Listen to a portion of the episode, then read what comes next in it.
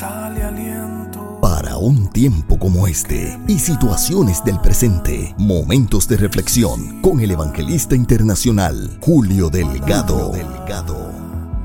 Hay poder Julio Delgado. que trae vida a mis huesos. Dios te bendiga. La reflexión para hoy la estaré basando a la altura de los versos 3 al 5 en el capítulo número 10 de la segunda epístola del apóstol Pablo a los Corintios que dice, pues aunque andamos en la carne, no militamos según la carne, porque las armas de nuestra milicia no son carnales, sino poderosas en Dios para la destrucción de fortalezas, derribando argumentos y toda altivez que se levanta contra el conocimiento de Dios y llevando cautivo todo pensamiento a la obediencia a Cristo. Hoy quiero llamar tu atención porque al concluir mi devocional personal analizaba algunos mensajes de texto que recibí la pasada noche en mi programa radial. Y en uno de ellos un radio escucha me preguntaba por qué es tan difícil simplemente encontrar un poco de tranquilidad. Bueno, la paz es difícil de conseguir cuando vivimos en una zona de guerra y nos guste o no, estamos en una guerra, una muy seria. Esta guerra es cósmica en sus proporciones, involucra a Dios,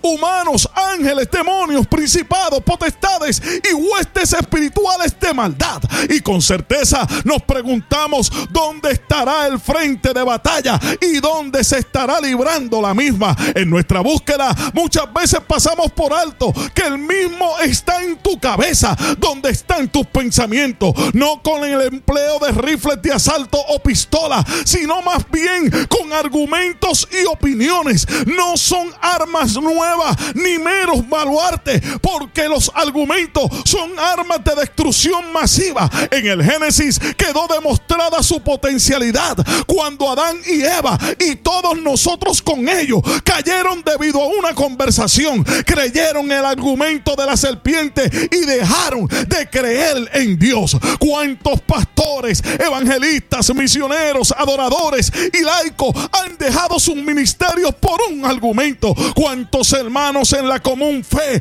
han dejado de congregarse por causa de un argumento? Al profeta Elías le llegó por un mensajero el mensaje de la malvada Jezabel. Así me hagan los dioses y aún me añadan. Si mañana a estas horas yo no he puesto tu persona como la de uno de ellos. El mensaje de esta malvada mujer creó en la mente del profeta un argumento profundo. Sintió necesidad de salvar su vida y huyó, sucumbido en una depresión mayor que lo llevó a desear aún la muerte. Si no cuidamos nuestras emociones, nos convertimos en personas susceptibles a las cuales cualquier argumento les cambia un día soleado por uno lluvioso. Y prueba muy constante de eso la vemos cuando entramos a las redes sociales como Facebook. En nuestra mente fina y vulnerable reaccionamos inmediatamente a los posts que otros han colocado en sus perfiles personales porque el enemigo se encarga de hacernos creer que el mensaje visto tiene de manera abstracta nuestro nombre y apellido. Posiblemente amigos y hermanos en la fe al escuchar alguna de nuestras reflexiones de igual manera han reaccionado bloqueando o rechazando los mensajes sin discernir que el enemigo anda detrás de ese argumento.